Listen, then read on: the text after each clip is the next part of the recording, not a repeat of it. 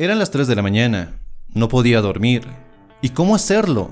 La vida me estaba golpeando duro, había tomado decisiones equivocadas, o por lo menos en ese momento era lo que pensaba.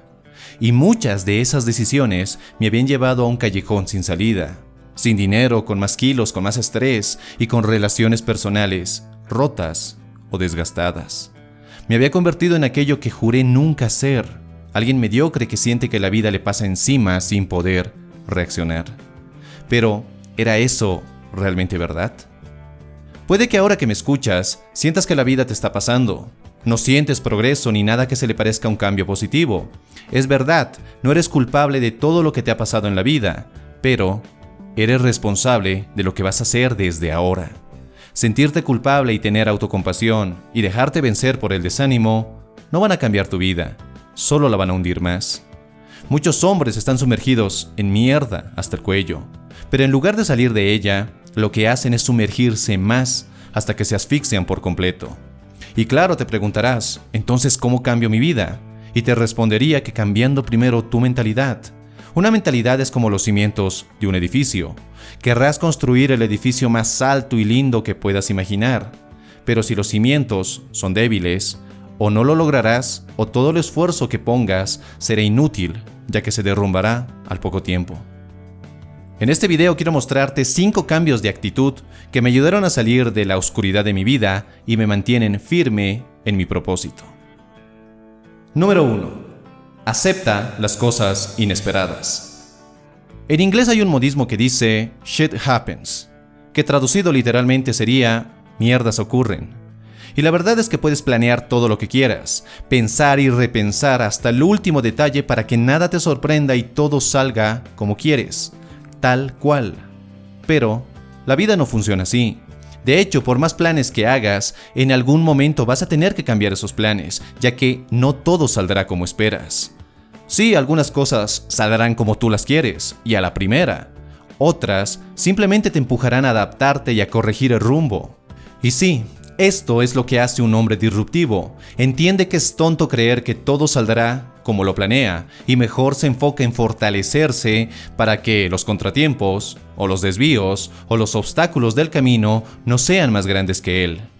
El problema es que muchos hombres creen que con solo planear ya lo tienen todo resuelto, y por eso se pasan días, semanas o incluso meses intentando hallar el plan perfecto, lo cual no existe. Solo te tienes a ti mismo y tienes tu capacidad para resolver problemas conforme estos aparezcan. Número 2. No se trata de no caer, se trata de levantarte. Cuando vi por primera vez la película Rocky 2, era casi un niño. Me emocionó tanto la escena final en la que Rocky y Apolo luchan por levantarse antes que el otro. Habían luchado varios rounds, uno contra el otro, golpe tras golpe, pero lo que determinó la victoria fue su lucha final contra la caída que ambos sufren. Ahora, lleva esto a nuestro día a día. La vida, los problemas y los retos te están golpeando. Te han golpeado y lo van a seguir haciendo. Pero no se trata de cuántas veces besas el suelo, se trata de cuántas veces te levantas. Es más, si la película de Rocky no hubiera tenido esa escena final, te aseguro que sería muy aburrida, muy predecible. Sin esas caídas, la vida también sería muy aburrida. Las caídas son parte del camino, son la historia detrás de tu éxito, y es por ello que el éxito sabe también cuando te das cuenta lo que te costó. Las historias perfectas no venden, y no solo me refiero a películas. El tipo que lo tiene todo fácil, que nunca se esfuerza, que todo le sale bien a la primera, créeme, eso no vende.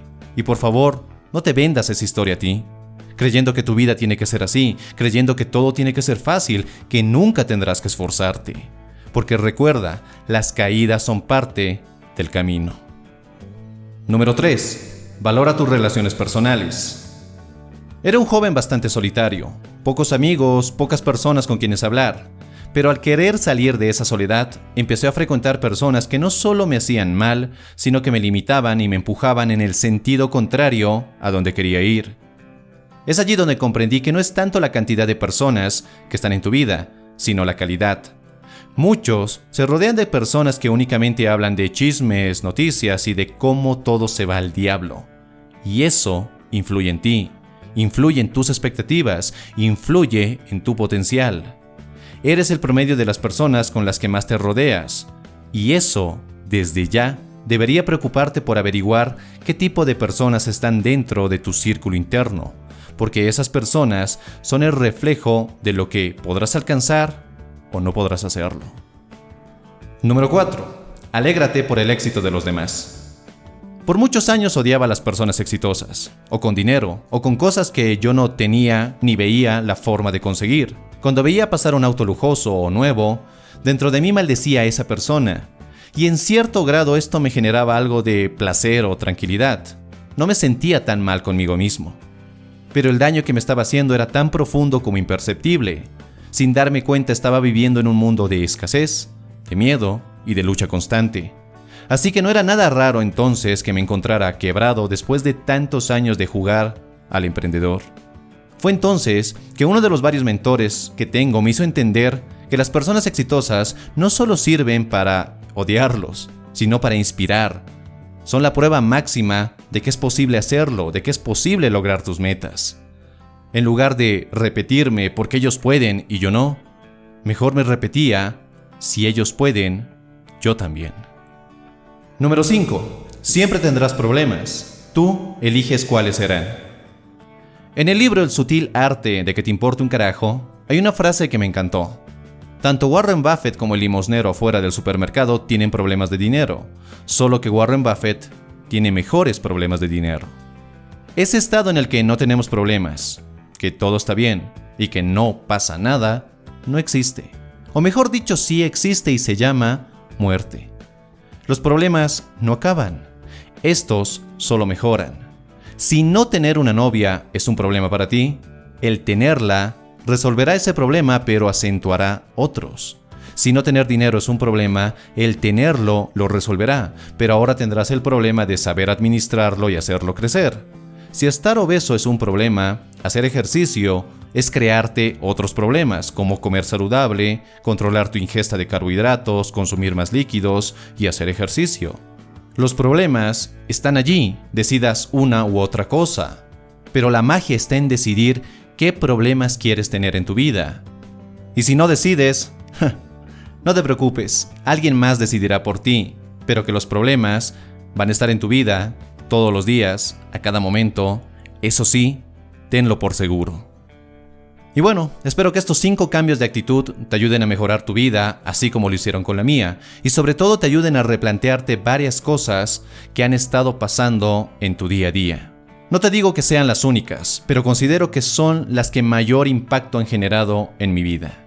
Muchas gracias por ver este video hasta el final y si aún no estás suscrito, hazlo ahora para no perderte de ningún contenido que subo todas las semanas. Y si quieres más información sobre cómo forjar tu mejor versión y convertirte en el hombre que estás destinado a ser, ingresa a hombredisruptivo.com y disfruta de mucho más contenido como este. Soy Dante García y nos vemos en nuestro siguiente y potenciador encuentro. Hasta la próxima.